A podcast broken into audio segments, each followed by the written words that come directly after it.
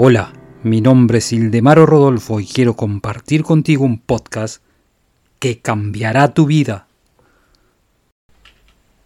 3.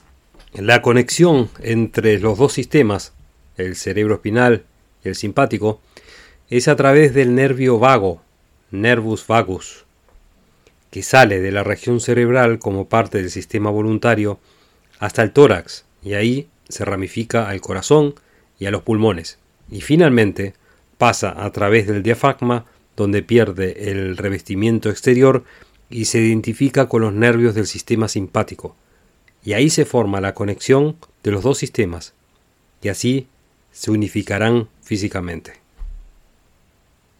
4.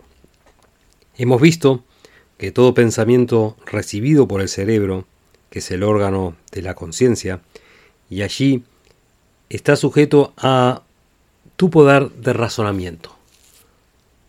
Cuando la mente objetiva está satisfecha de que los pensamientos son verdaderos, los envía al plexo solar.